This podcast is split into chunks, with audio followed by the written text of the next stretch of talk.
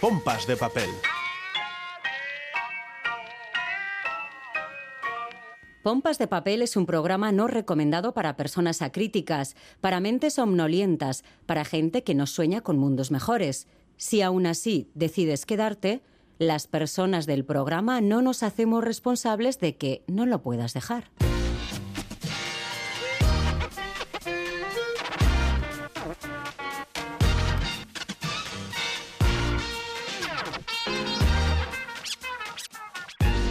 Pompas de papel. Con Goizal del Andabaso. Arratsaldeon, Egunon, Gabón, Eguerdión, Gauerdión. Decía Susan Sontag que el tiempo existe para que no todo ocurra al mismo tiempo y que el espacio para que no todo te ocurra a ti.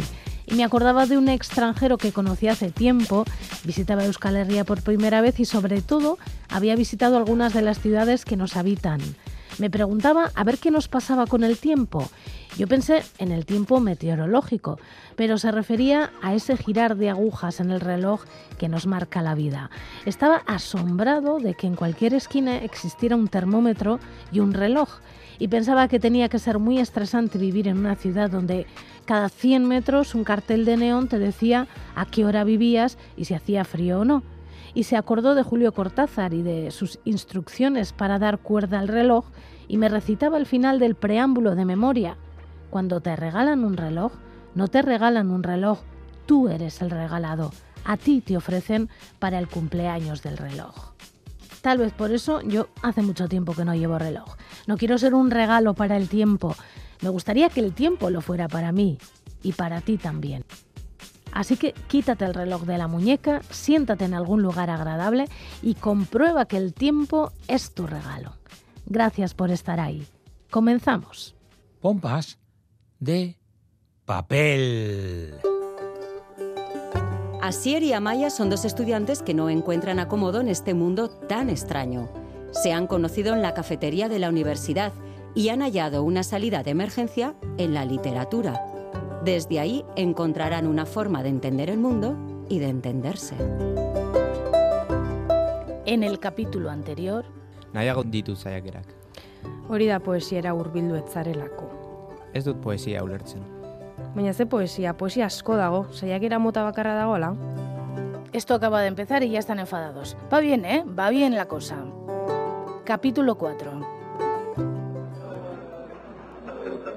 Kaixo abiz, Kaixo, Xavier, ez dut akordatzen zure izena.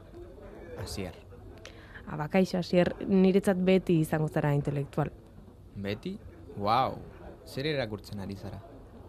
June Jordan, Poesia? bai, poesia. Emango dizkidazu neurri estatistikoak zure ahoarenak nire ahoan, zure bularrarenak nire engainan pausatuta daudenean. Hori? Poesia sexuala da abiz. Hori poesia da, ez du abizenik behar intelektual.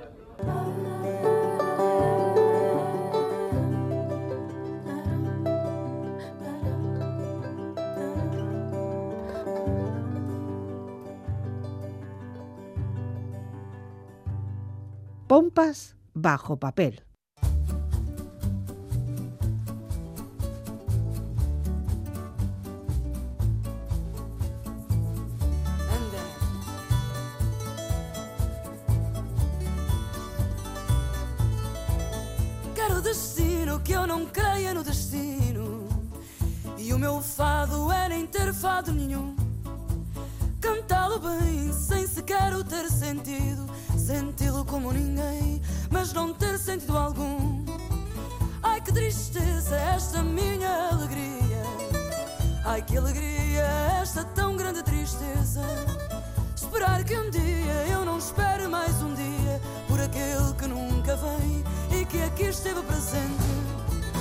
Ai que saudade que eu tenho de ter saudade,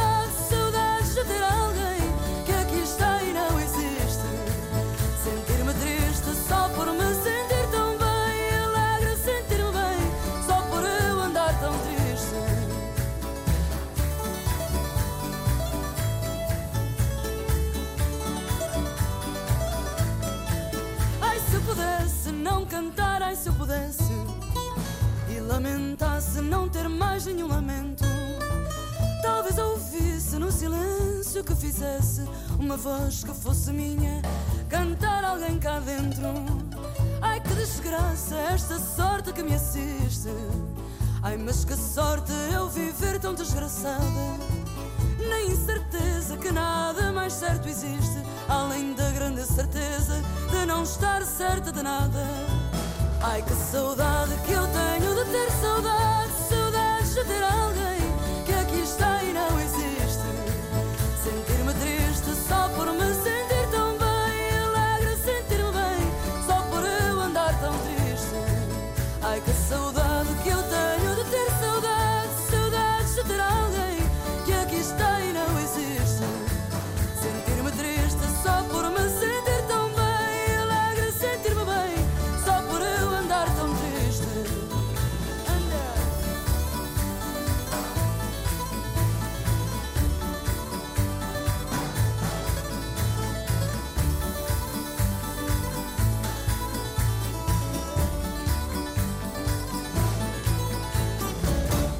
Yo leo. Tú lees. Él lee. Nosotras leemos. Vosotros leéis. Ellas leen.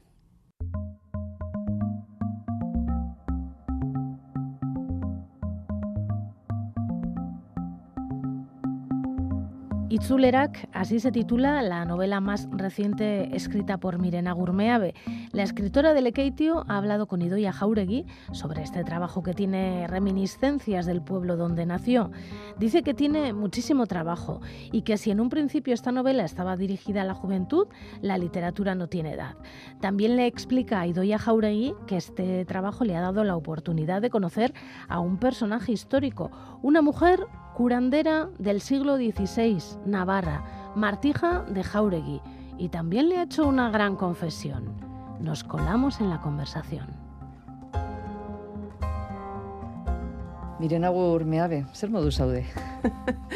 Oso ondo, posik. Lanpetuta, beti bezala? Hori beti bezala, betiko martxa soroan. Mhm. Bat amaitu eta beste atasi. Bira, azkeneko liburua, argitratutako azkeneko liburua hause da, itzulerak. e, liburuak apaletan eh, jarriko bagenitu, hau eh, jarriko genuke gazte literaturaren eh, apal horretan? Nik asmo horrekin idatzi dut, naiz eta badakidan jende heldua irakurtzen ari dela. E, iritsi zaizkidan komentarioak, ba, jende helduarenak dira, ez da, baina hori nahiko ohikoa izaten da nire liburuetan. Aipatzen, aipatuko bagenu urtebete itxasargian adibidez, 2006an idatzeko liburua, behitu jazen bat urte dituen, liburu hori gazte entzatidatzen nuen, horregatik ipini nuen gazte protagonista bat, baina jende heldu eh, askok irakurri zuen. Eta uste dut hau be horretarikoa dela. Mm, multi, multiadineetarako edo ez dakite nola, nola esan. Eskoletako maila bat aukeratu beharko bagenu, ze mailetarako izango litzateke? Hau goi mailetan DBH iru lau eta batxilergorako. Ze azteko, e, horrialde kopuruari begiratuta, ba nahiko liburu potoloa da, eta hori irakurtzeko behar da alako pues, ohitura edo bueno, norbere ganatuta izatea, ezta? Baina aparte, horrialde kopurua alde batera utzita, liburu horretan datu asko dago esparru askotakoak, e, mitologia, antropologia, historia, zientzia, osasungintza, herri jakituria, eta orduan hori dena gogoz edo interes gutxieneko batekin jasotzeko, uste dut irakurlea ja zabalik egon behar dela pentsamentu abstrakturako eta eta baita ere ba fabulazioaren irekitasuna onartzeko, bai? Orduan, hori, nik uste dut DBH irutik aurrera eta hortik aurrera Eta hortik aurrera, bai. en, e, urte bete arte. bai. e, literatura fantastikoa da. Badauka, fantasia puntua, ba- bai, bai, badauka, badauka. Denborarekin jolasten duzu, Bai, bai. Mm, horixe da argumentuan, ba, pixu asko duen elementuetako bat, ez da denpora. Beste bat, eh, esango nuke simbolo bat dela aizea, ez da? Bai denpora eta bai aizea asko agertzen dira liburu egiteratzen duten zazpi atal nagusietan, ez? Eta nik hemen nahi nuena zen pertsonaia historiko bat e, berreskuratu, eta nola egin hori ba, modu erakargarri batean nire iritsi apalean, eh? Ba, iruditu zitzaidan pertsonaia horrengana iristeko aitzakia honena izango litzatekela ba, gaur eguneko gazte bat, zubi hori egiten jartzea. Esan dezagun pertsonaia da e, Martija de Jauregi, ezta? Bai. Eta benetan existitu zan. Bai, ba nik enuen ezagutzen eta mm, elagun batek Joson Nue Muñozek eskolastikako arduradunak pasatu zidan baginen izeneko liburu bat eta liburu horretan haiek jaso zituzten ba historiak bazterrean utzitako emakume asko. Neure lagunak hori pasatu zidanean e, keinuka edo pasatu zidan keinu eginez, ze martijak baseukan zer ikusiren bat lekeitiorekin, nire jaioterriarekin. Baina, klaro, lekeitioren referentzia hori ikusterakoan, buruak egin zean alako klik-klak-klak moduko bat, esan, ai ba, ba agian emakume hau, eh, hainbeste jenderi osasunean, eh, osasuna zaintzen lagundu ziona, eta hainbeste umeri mundure etortzen lagundu ziena, ba, agian hau ere inoiz pasatuko son lekeitiotik, eta iruditzen zitzaiden hor bat zegoela fikziorako abia puntu mamitzu bat. Eta hasiera batean, poema bat eskaini nion nire azkenengo poema liburua nola gorde errautzakolkoan zen ja martija de jauregi maitatzen hasitan nengoen, baina oraindik ezin nion eskaini denporarik. Eta orduan, ia sasoi beretsuan, jaurlaritzen kultura saileko dirulaguntzetara orkestu egitasmoa, martijari buruzko gazte novela bat idazteko. Hasierako egitasmo hartan, oeta mar bat kapitulo edo aurrek usten nituen, eta liburuak azkenen iroita mar ditu. Hau da, uste nuena baino... Haunditu egin da. Asko, ze. Asi. Zenbat eta gehiago hurbildu pertsonaia honen gana, konturatzen nintzen, gehiago eskatzen zidala, gehiago eskatzen zidala, eta ezin nuen ez etxesan, eta orduan, ba, bueno, azkenean, nahiko luze, geratu da historia, baina lasai geratu arte, ba, enion azken punturik ipini. Miren Agur, hemos mencionado la traducción y, y bueno, varios libros de Miren Agur se pueden eh, leer en otros eh, idiomas, castellano y otros, otros idiomas. ¿Este eh, también se traducirá o, o, nunca sabemos cuál será el futuro pues, de, de, un libro que escribimos? No, yo estoy traduciéndolo ya. ya estoy traduciéndolo, estoy en la primera fase, que es la de hacer la traducción rápida para tener la sensación de que ya he dominado el grueso del trabajo y luego tocará pulir y pulir y pulir. Pero es algo que yo hago con casi todos mis libros, porque yo pertenezco a una comunidad a la que dedico eh, mis originales, pero después de tantos meses invertidos en un trabajo, también intento ser práctica. Y entonces, si lo traduzco al castellano, este y otros anteriores, ¿eh? que creo que lo hago sistemáticamente, traduzco y presentando alguna editorial están interesados en publicarla, pues es como si, bueno, pues me hubiera compensado más aquel esfuerzo, esfuerzo. inicial, ¿no? Pero es que además me gusta la traducción, porque sí, sí me gusta. Hay escritores que mmm, prefieren no invertir nuevo tiempo en una obra, entre comillas, vieja, en una obra que ya está publicada, ¿no? Pero a mí, a mí me gusta hacer ese ejercicio formal de comparar los dos idiomas porque suelo aprender bastante. Y lo primero que me suele pasar es una cosa muy curiosa, que es que me pongo las gafas de ver los defectos. Claro, me imagino, porque al revisitar o al releer la novela en, en euskera, novela o poesía o, o sea el estilo de libro que sea, una va encontrando cosas que, que a día de hoy seguramente las haría de otra manera. Así que empieza a haber un poquito ahí de, de encontronazo. Sí, y, y de, de, despistes que no, que no habrás leído el original siete, ocho veces, pero hay despistes que ya es como si te como si te resbalaran, que tus ojos ya no reparan en ellos y cuando te pones las gafas de traducir, como digo yo, que son otras gafas, porque son unas gafas que tienen que mirar más lejos de donde vives todos los días, que es el mundo de, del euskera y nuestro mundo cercano, es un mundo en el que tienes que pensar, igual me lee un chaval de Granada o me lee eh, una chavala de Ecuador. Entonces tienes que eh, ponerte en otra actitud para, para traducir, ¿no? Y, aprendo mucho, veo que, bueno, hay cosas que se me, que se me escapan y cosas que podría haber hecho, mm, pues más, que podría haber redondeado más, pero claro, cuando una pone el punto final al original es porque ya está en su tope y porque ya no puede seguir dialogando con ese texto en ese momento. ¿no? Y todas esas palabras que, que, incluso cuando leemos en euskera nos llevan siempre a, al ekeitio y a, y a, ese lenguaje tan particular, tan propio de Mirenagur, Meave, tan, tan relacionado con hasta con el olor de, del mar de, de Lekeitio. ¿Esas palabras cómo se traducen al, al, castellano? Pues hay palabras que son bien difíciles, es bien difícil de encontrar y entonces en este caso, en la traducción ya me he planteado, no solo por palabras, sino también por elementos culturales, como la casa-torre. Por ejemplo, uh -huh. aquí los, los, malo, los malos ¿eh? están en una casa-torre que se supone que está en Garraitzeta, que es el nombre que yo utilizo, el topónimo literario de Lekeitio, pero desde, casi desde que empecé, ¿no? No es la primera vez que aparece ese nombre. Entonces, entonces, conceptos como casa-torre, eh, Erensuge, el dragón, lamias y cierto, cierto vocabulario, tanto de la costa como del interior, pues no se puede, no es traducible, eh, a no ser que falsees algo.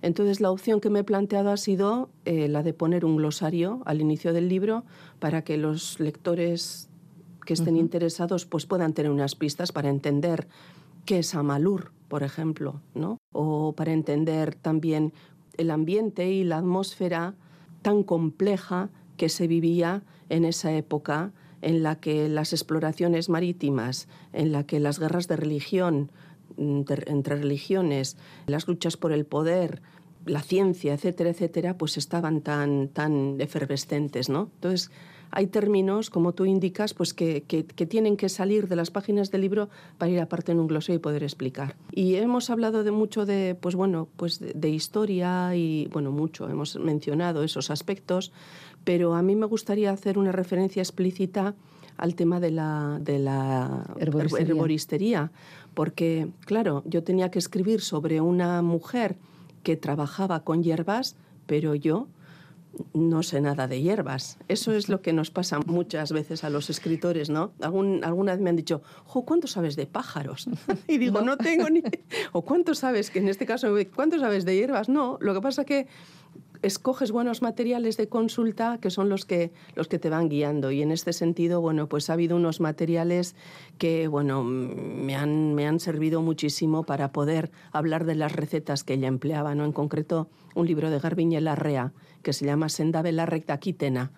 Uh -huh. Y al hilo de esto me gustaría contar una anécdota muy bonita, porque una de las la primera receta de curación que se menciona es una bótica contra las quemaduras, es rebotica, ¿no? Porque en Garraicheta, en el siglo, pues eso, en el siglo XIX, hay un incendio, incendio, entonces Catalin, la chica que va del siglo XXI, se encuentra en ese incendio y alguien le pone a ayudar haciendo rebotica. Bueno, pues el libro salió, yo fui, estuve haciendo unas presentaciones y demás, no pasaron ni 15 días, encontré en la puerta de casa, en el pomo de la puerta de mi casa, una bolsita y dentro un frasco con un ungüento, rebotica, la fecha en la que estaba hecha, con qué estaba hecha y para qué servía.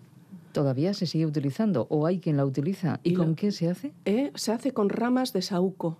Ah. ¿Eh? Hay que, ahí está explicado, pero yo lo saqué de Garbiñe Larrea, sí, ¿no? Sí. del libro de Garbiñe Larrea, pero es que lo, que lo bonito fue que alguien anónimamente me dejó un frasco, era un frasco de cosmética normal, comercial, industrial, pero con el ungüento, con la crema ungüento. hecha, que vale para la artritis, vale para el reuma y demás, para quemaduras, evidentemente. Uh -huh. Y yo estaba pensando, como no sabía quién, ahora ya sé quién es, pero como todavía no sabía quién me lo había del dejado. siglo ha venido un, reg- ha habido un regreso más, ha venido Martija, ha venido a darme las gracias o a decirme hola, miren Agur, ¿no? Y me ha dejado una de sus, una de sus boticas, ¿no? Y ahora a día de hoy ya sabes quién es la Sí, persona sí, que, ya sé. Y, que dejó el y- frasco. Y, sí, y te vas encontrando con personas que dicen, sí, mi madre hacía y me enseñó tal cosa o tal otra, ¿no? Mm. Sí, sí. Para mí ha sido un mundo Hay desconocido. muchas plantas, pero- sí. Bueno, miren, Agur, este e- es el último libro publicado, un poco de literatura juvenil, aunque es para, para todas las edades. anterior uno de poesía, otra novela. Eh, ¿Cómo vas eh, compaginando las, los diferentes estilos? Eh, ahora que has eh, escrito este libro de literatura eh, juvenil, ¿el siguiente qué toca? Pues mira, estaba con un... eh, A este le he tenido que dedicar mucho tiempo, ¿eh? porque ha sido un libro que me ha exigido más, más tiempo y de lo que pensaba. Entonces era terminar esto, terminar esto. Pero antes que esto, entre medias, entre, después del Premio Nacional y antes de volcarme en esto, había empezado con un proyecto híbrido bastante mm, complicado, que no quiero desvelar mucho porque me parece que puede ser, podría haber sido un poco no- novedoso. Pod- y digo podría haber sido novedoso porque tuve la desgracia de que se me estropeó el ordenador y perdí No me digas. 60 páginas. Qué pesadilla. Qué pesadilla. Y la gente te dice, pero no guardabas y Drive y Drop y Bru. Y digo, bueno, pues ahora yo sé todo eso, pero en, En mi, en mi inocencia, pues no, yo iba pensando, ya guardaré cuando tenga este original un poco más ordenado, porque ya digo que es un poco de factura un poco compleja.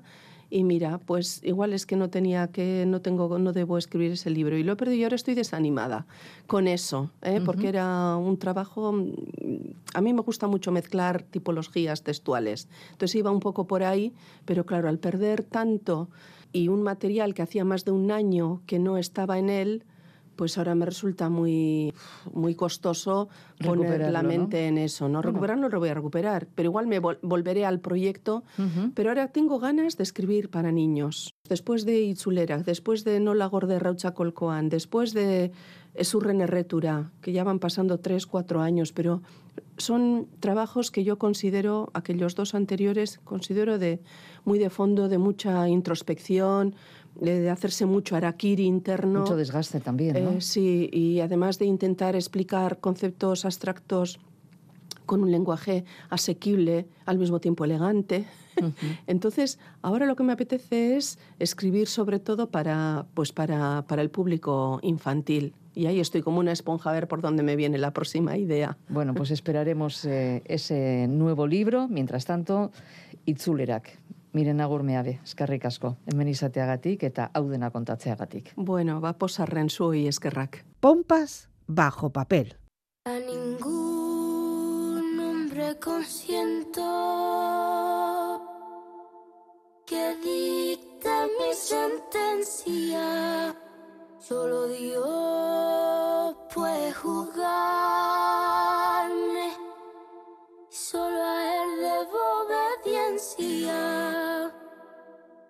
Hasta que fuiste carcelero, yo era tuya, compañero. Hasta que fuiste carcelero. Voy a tatuarme en la piel tu inicial porque es la mía. Pa' acordarme para siempre de lo que me hiciste un día, de lo que me hiciste un día. Voy a tatuarme en la piel tu inicial porque la mía. Para acordarme para siempre y recordarlo toda la vida. De lo que me hiciste un día, de lo que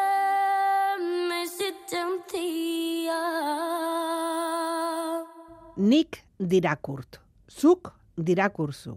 Berak dirakur. Guk dirakurgu. Zuek dirakurzue. Haiek dirakurte.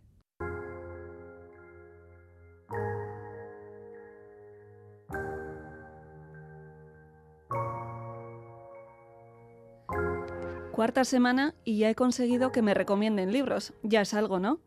A ver si adivináis cuál de los tres que os vengo a recomendar hoy me ha traído una amiga. Vamos con el primero.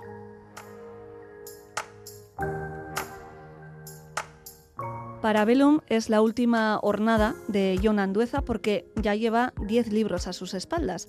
Parabellum es el título que Andueza da a la que él denomina la balada de la masacre de Inchorta, Inchortako sarrasquiaren balada, y narra en el libro las vivencias de los vecinos del Gueta, concretamente de los caseríos Chapartegui y Otalora, enfrentados hace ya un tiempo, tras el alzamiento del 36, y que desde entonces encadenan rivalidad y venganza, haciendo la guerra en nombre de la paz. Es una historia ficcionada en euskera de la mano de Elkar, y si os sirve, tiene mi visto bueno, aunque no es el favorito de hoy.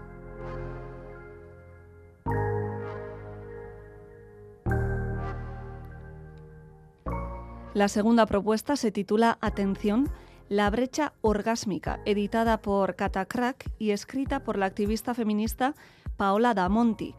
No hay que dar muchas pistas sobre el tema que se trata en sus más de 100 páginas, con una cubierta roja, y si eres mujer, lo habrás vivido en primera persona, pero te cuento. Explica Damonti que las desigualdades de género influyen también en las relaciones sexuales entre hombres y mujeres y que sistemáticamente las mujeres heterosexuales experimenten mayores dificultades para llegar al orgasmo no es producto de la biología, sino de una estructura social desigual y de poderes. Estoy segura de que muchas oyentes se sienten identificadas, por lo que, como asegura la autora, es hora de comenzar a hablar abiertamente del tema y a los tíos, a ver si os apuntáis el título.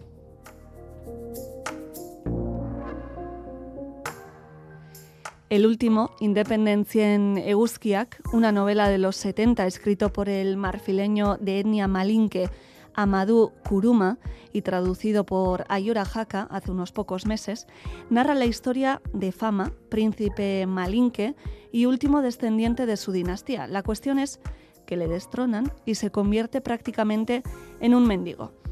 Su mujer, Salimata, tampoco es que esté en lo mejor, porque pasó por el rito de la ablación cuando era niña, fue violada, en fin, una vida bastante dura.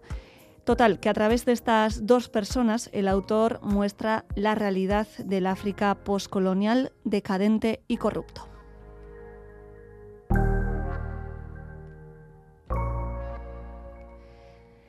Y de estos tres, ¿cuál creéis que es el que me trajo una amiga y por tanto mi favorito?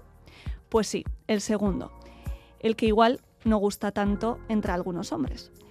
Y como siempre, os dejo con una cita breve.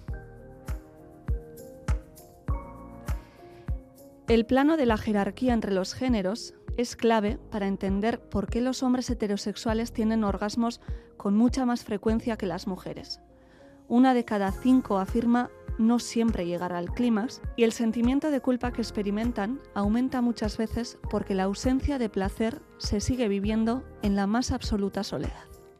Bombas de papel. En cultura.eus, Galder Pérez hablaba con el escritor Miquel Soto con motivo de la beca que acaba de recibir, Tenemújica, por la que realizará una investigación sobre John Mirande. Sobre ello charlaron. John Mirande tiene fascinado a nuestro invitado. Nos visita hoy en los estudios de Iruña el escritor y editor Miquel Soto. Recientemente ha obtenido la beca Tenemújica impulsada por el Ayuntamiento de Deva y la editorial Elcar para el estudio de la cultura vasca y la historia de Euskal Herria a través de proyectos de no ficción. Miquel Soto, Caixo, Arracha León. Arracha León. Lo primero es Orionak, Miquel, por, por esta beca, por, por Tenemújica Saría. Bueno, Miquel, presentabas este proyecto Mirande, Herri Miñés, Esin Miñés, pero hay que decir eh, que no es un proyecto elegido expresamente para tener música saría, para, para esta beca, porque llevas mucho tiempo trabajando eh, en torno a la figura, a los textos, al trabajo de, de John Mirande. ¿Desde cuándo, Miquel?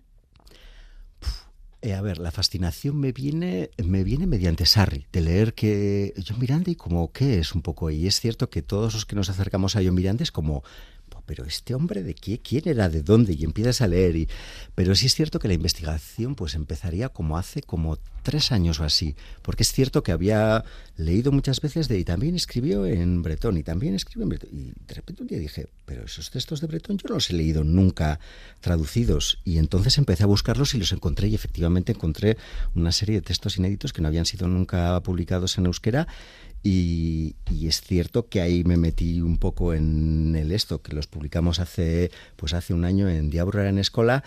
Y aunque en lo personal puede que no sería el mejor momento, recién sido Aitá y todas esas cosas, para ponerte a investigar algo así, pero también es cierto que ahora lo tengo todo tan fresco, todo su vida, toda la bibliografía que hay, que era un poco de, oye, ahora nunca. el bretón, que parece, Miquel, que lo aprendió antes que, que el euskera, ¿no? Propio Mirande. Sí, sí, sí. Él, él, eh, como tantos euskaldunes, sus aitas eran euskaldunes, pero en casa no se lo, no se lo transmitieron. Entonces él empezó a acudir al Kerriz y se eh, aprendió antes a escribir y a leer en, en bretón y luego se euskaldunizó. Era euskaldunberri como tantos autores de esa generación, como Aresti o como Chillardegui, con lo cual sí, es que realmente Bretaña y el bretón son algo muy, muy, muy importantes en la vida y en la obra de John Mirande. ¿Y qué textos eran estos que, tradujisteis y, trajisteis a, a, a De Abroaren Escola, Miquel?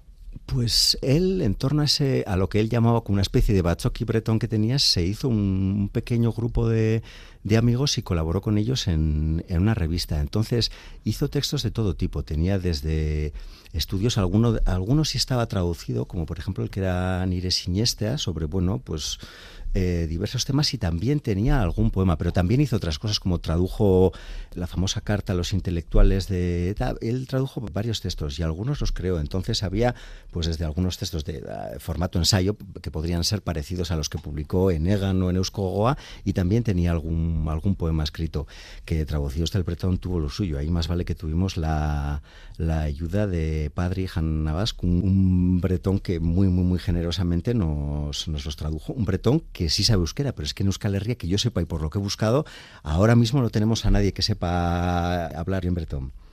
Esta es una de, de, las partes, ¿no? Porque creo que hay otras dos líneas también, ¿no? Que quieres eh, trabajar, ¿no? Para, para este proyecto sí, de Tenemújica. Una, sí, esta muy importante era porque el primer Mirande que nosotros conocemos en el 48 se define a sí mismo como Geltzale, demócrata y cristiano, que es un poco casi la antítesis de lo que después vamos a conocer.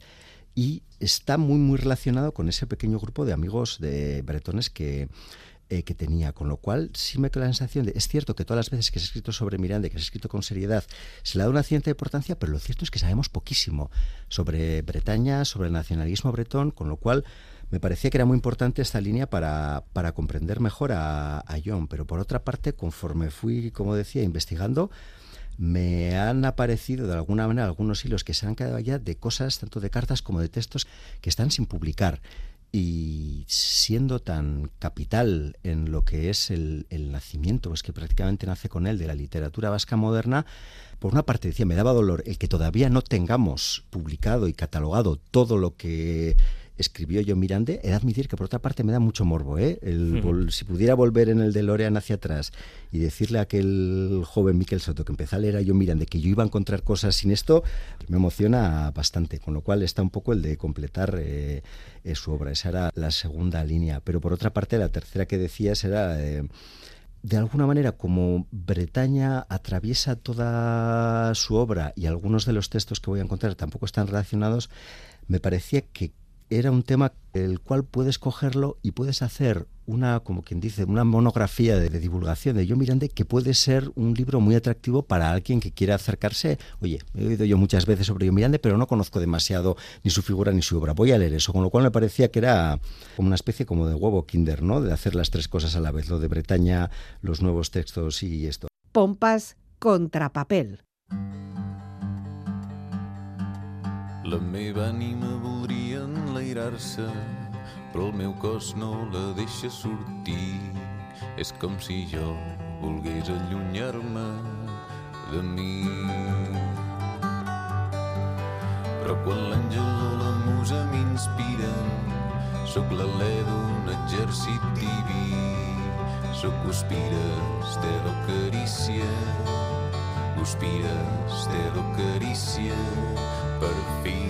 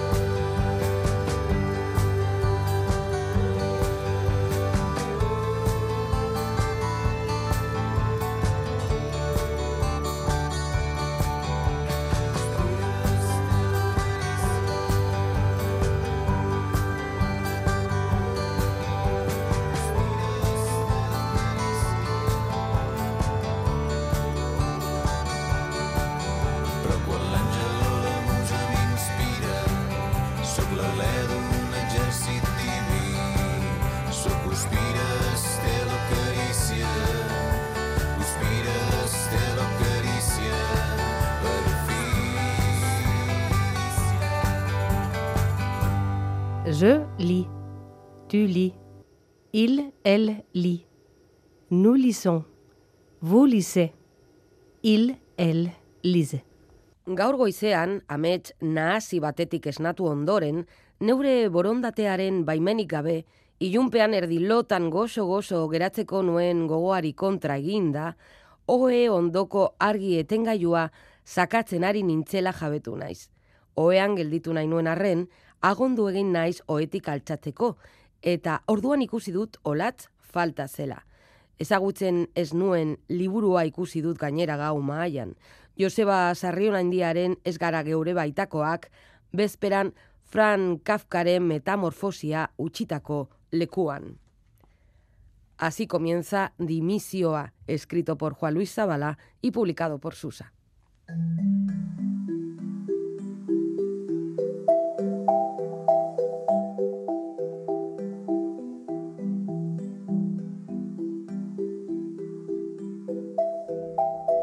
Dimisioa nos sitúa en el futuro, hacia la segunda mitad del presente siglo.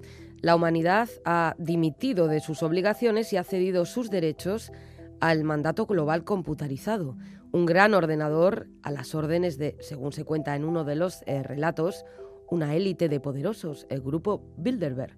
El mandato global computarizado, agintaritza global computarizatua, toma todas las decisiones y los ciudadanos confían plenamente en su criterio, ya que creen que sin él el mundo se habría ido al garete. De esta manera, el ordenador condiciona la vida de los humanos, decide incluso quién puede conducir su coche y quién no, entre otras muchas cosas. Estamos, pues, ante una sociedad despistada que coquetea incluso con la idea de la eternidad, sometida a la sociedad, digo, y anestesiada. Dimisio A es, por tanto, eh, una distopía. Sin embargo, la ironía característica y afilada de Zavala y cierto punto surrealista y provocador han conseguido que lea el libro con media sonrisa. Eh, se trata de relatos, aunque podrían componer una novela fragmentaria. Las estaciones espacial, espaciales, los satélites y los viajes de ida y vuelta a la Luna o el éxodo a Marte conviven con características de la vida tal y como la conocemos. Por ejemplo, en el amargo y a la vez descacharrante cuento Aitaren y Siltasuna nos encontramos al padre de un astronauta de temprana vocación que reprocha a su hijo que no haya querido quedarse en el caserío a echar una mano. En esa sociedad del futuro, la inteligencia artificial ha sustituido a las personas incluso en profesiones como la de editor literario. En esa línea va también Iritzilari Neuronala, que plantea la creación de una especie de aplicación que nos permita opinar de todo, un autotune de la opinión, por decirlo de alguna manera. El relato Biar Biarcoac, que recuerda en su desencadenante a la metamorfosis de Kafka, también desnaturaliza la cotidianidad. En Arbasco Egaldia, Zabala rinde homenaje al mundo del ciclismo que tanto le gusta y nos presenta una nueva variante del COVID que provoca que los enfermos se encuentren mejor que cuando están sanos. En ese futuro de Dimisio A, Vizcaya y Guipúzcoa se han independizado de España, y apenas existen castellano parlantes, ya que el euskera es la lengua más utilizada. Aunque mm, acostumbremos, eh, no acostumbremos en estos comentarios a detenernos en ellas, creo que merecen una mención eh, las citas que incluyen el libro Zabala y que combinan frases de Iñaki Uriarte o Mayale Lujambio con otras de Josuyon Imaz o Iñaki Segurola. Dimisio A, en definitiva, nos muestra una sociedad en la que, en cierto modo, las inquietudes son las mismas que ahora, la familia, el trabajo, el amor, la salud, y en la que se mantienen problemas del presente, cambio climático, machismo estructural, desigualdades sociales. Sin embargo, en esa sociedad se han impuesto el cinismo y el aborregamiento en un grado máximo. Todo un despliegue de imaginación y de segundos sentidos, el de Juan Luis Zabala en este trabajo presentado recientemente. No me cuentes el final con...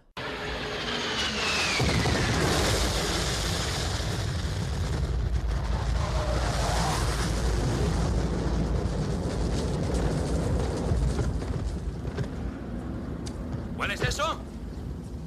¿Lo hueles, muchacho? ¡Eh! ¡Napa al hijo! Con Irache Fresneda. Kaixo Irache, zer moduz. ¿Ongi? No sé si me entendiste bien cuando te expliqué en qué consistía No me cuentes el final de un libro, no de una peli. Bueno, ya sabes que yo a veces me, la noche me confunde, pero las películas mucho más. ¿Sabes lo que pasa? Que normalmente detrás de una buena película siempre hay más de un buen libro. ¿En este caso también? En este caso hay varios. Varios libros. Hay como poco dos. Vale. Como poco. Y cuéntanos qué, qué libros son y, y qué autores son. Bueno, por si acaso vamos a contextualizar mínimamente eso que se estaba escuchando hasta ahora, ¿no? Que es como no, Apocalypse Now de Francis Ford Coppola, una película de 1979, eh, protagonizada entre otros por Martin Sheen y, como no, por Marlon Brando. Tengo una edición de Valdemar de, de, algunos de los relatos de Joseph Conrad encima de la mesa que pesan terrible, pero es que fue una edición cuidadísima que además, fíjate, Goisale, que es un libro con historia. Es uno de esos libros que compré mientras trabajaba en la radio. No me digas. Por Sí. cierto, centenario también de La Montaña Mágica. Ay, 2024. eh, mira, otra coincidencia de ese programa tan estupendo que, que hacíamos aquí las tardes de los sábados y los domingos. Eh, pero vamos a lo que vamos. Al libro que hemos traído hoy, vinculado precisamente a esta historia de Joseph Conrad, al corazón de las tinieblas, y ese tipo de, de libros que hablan de, de los viajes interiores, pero hacia las tinieblas. Es decir, puede ser a través de un río, como en la propia película también, como en esa adaptación de, de Coppola. En este caso, venimos a hablar de esas visiones en los márgenes, de a veces los espectadores y las espectadoras que asisten a lo que está pasando en un rodaje y en la gestación de una película tiene forma de libro. Para mí es uno de los imprescindibles del cine, para conocer las tripas, para disfrutar también de esas otras visiones acerca de cómo se crea una película o cómo se puede destruir o hacer saltar por los aires una superproducción. Estamos hablando de un libro que se llama Con el corazón en las tinieblas. Es el libro de Eleanor Coppola, que es eh, la pareja, ha sido la pareja siempre de, de Francis Ford Coppola, la madre de la cineasta Sofía Coppola. Ella es también documentalista y tiene por costumbre habitar los rodajes de toda la familia. Ella es una persona muy formada también en diseño en, en, California, en la Universidad de California, y en este caso hace un diario íntimo de todo el proceso de preproducción, búsqueda de casting, etcétera, pues imagínate haciendo esos casting a Martin Sheen, a Dennis Hooper, o sea, A Marlon Brando. a Marlon Brando, increíble todo ese proceso, está ella allí también porque forma parte de todo esto, atraviesa la fase de rodaje en lugares inhóspitos. Y después nos habla también de el post película qué pasa con su familia, qué pasa con, con Francis Ford Coppola y también y el entorno. Cada fragmento de ese diario que al principio fue construido de una manera íntima, pues como tú o como yo podemos escribir nuestras, nuestros recuerdos, nuestras eh, sensaciones eh, día a día, eh, ella lo va haciendo sin ninguna intencionalidad eh, de publicación, hasta que Francis Ford Coppola lo lee y le dice, no, no, esto, esto tiene visos de, de, poderse convertir en un libro que, que, puede interesar a mucha gente y efectivamente es un libro muy interesante. Porque cuenta la visión desde el exterior, pero al mismo tiempo también desde el interior. Es decir, son los relatos de esa pareja, que siempre parece ser la subalterna, ¿no? De, del gran hombre de negocios, el gran hombre del cine, que aparece en toda esa historia en mayúscula. Y ella es esa mujer que está en la sombra, pero que está tomando parte de todas esas actividades y de todo ese trabajo ¿no? de la película. Ella mmm, fue testigo de todos esos encuentros, desencuentros, eh, cosas eh, que suceden de forma muy loca en los rodajes, que ponen también en entredicho su propia relación con, con su pareja, su marido. Eh, bueno, todo esto ella lo relata y además lo hace de una, con una voz muy honesta, que te acaba como tocando, ¿no? emocionando y te, y te puedes hasta ver eh, identificada como persona ahí en esas palabras de, ella. ¿no? Y después hace algo que es para mí maravilloso. Nos enseña mucho de la historia del cine, desde la cara B de las historias, ¿no? Uh -huh. de todo eso que no, vas, no, se va a ver en la película. El libro, Ileanor Coppola, Con el corazón en las tinieblas, este es el libro del que hoy nos has hablado y que nos has recomendado. La editorial es MC, Cornucopia, es un libro que fue editado ya hace mucho tiempo, no sé si seguirá. No me he pasado por ninguna librería para ojear si aún sigue vigente y, si existen ejemplares, pero es del 2002, por si sirve de referencia.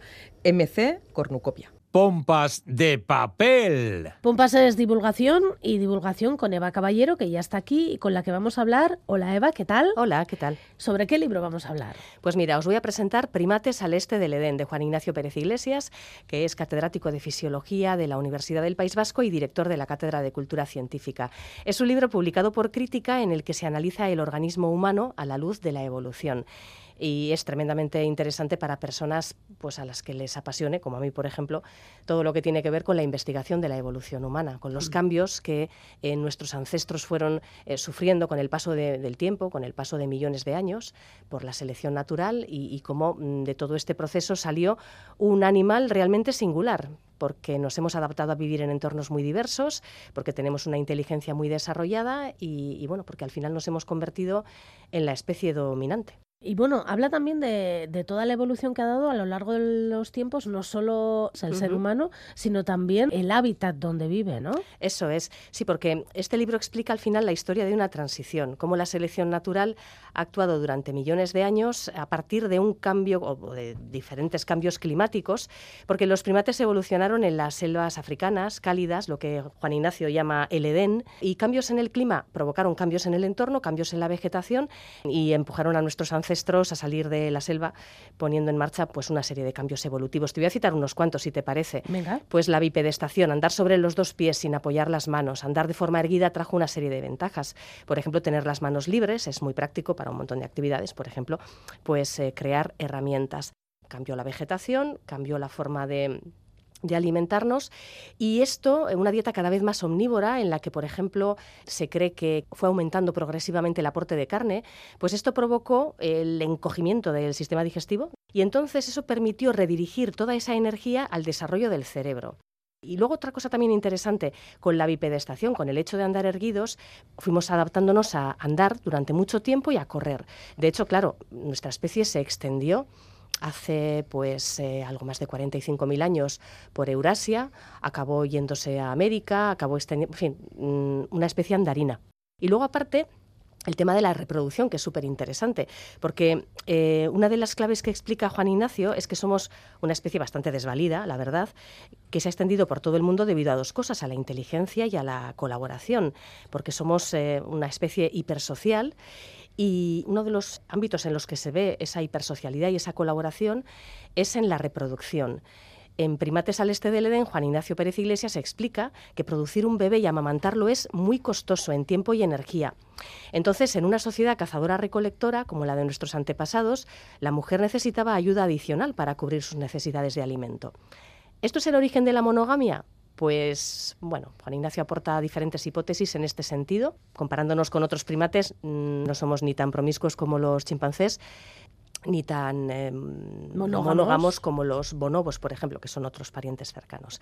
Entonces, bueno, lo que, lo que se explica en el libro de forma muy interesante es que la crianza compartida, la reproducción cooperativa, se puede llamar, que no es algo exclusivo en humanos, porque las orcas, por ejemplo, también colaboran, las mamás orcas colaboran para criar a los hijos, protegerlos, etcétera, pero que fue la clave de nuestro éxito.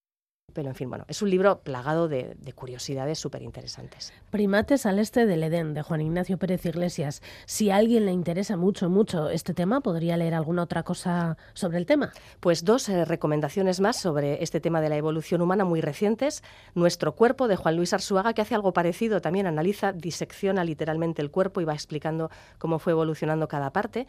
Y Homo antecesor, de Eudal Carbonell y José María Bermúdez de Castro, que explica cómo se descubrió en, en los yacimientos de Atapuerca esta especie ancestral, Homo antecesor. Eva, es que ricasco. Suri, agor.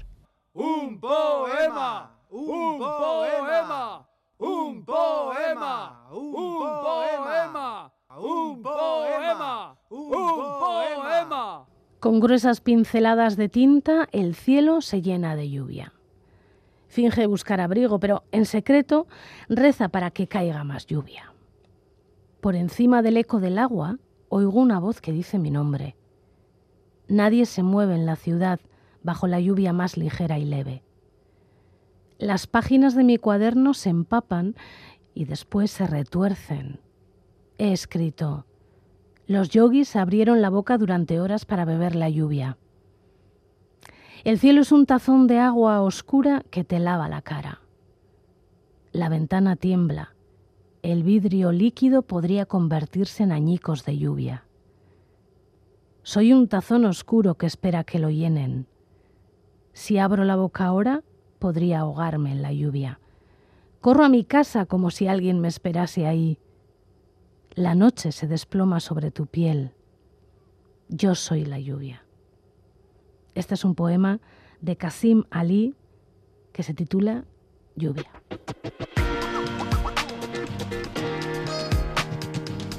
De papel. Tengo que confesar que esa magia que se le atribuye a la ciudad de París no soy capaz de verla. Seguramente tiene que ver con las experiencias en la ciudad. A lo mejor influye que los tiempos en los que el artisteo pisaba París no me atraen en exceso, a pesar de Kandinsky y de Matisse. En esa ciudad nació hace 115 años Simone Bale, una mujer que todavía se lee y se relee. Falleció joven, pero con tantas cosas escritas he encontrado una frase que escribió sobre la poesía que dice, una pequeña taberna que ofrece banquetes a cambio de cuatro perras rebosa de poesía, porque es realmente un refugio contra el hambre, el frío, el agotamiento. Se sitúa en el límite a modo de un puesto fronterizo. ¿Qué temperatura haría en París tal día como hoy hace 115 años? ¿Frío? ¿Habría nieve? Seguro que había alguna pequeña taberna que ofrecía banquetes a cuatro perras. Allí nos vamos, a sentir la poesía, aunque sea en París. Esto ha sido hoy Pompas de Papel en Radio Euskadi. Ondo ibili, gitxi gaztau, eta vuelta kamari. Agur! Printzipio termodinamikoen menpean nola gabiltzan, berdin kalean, berdin etxean, ta berdin bertxolaritzan. Batzuetan hotz jokatu behar da ondo pentsatzeko gixan, baina beroa sua eta garra ere behar dira bizitzan.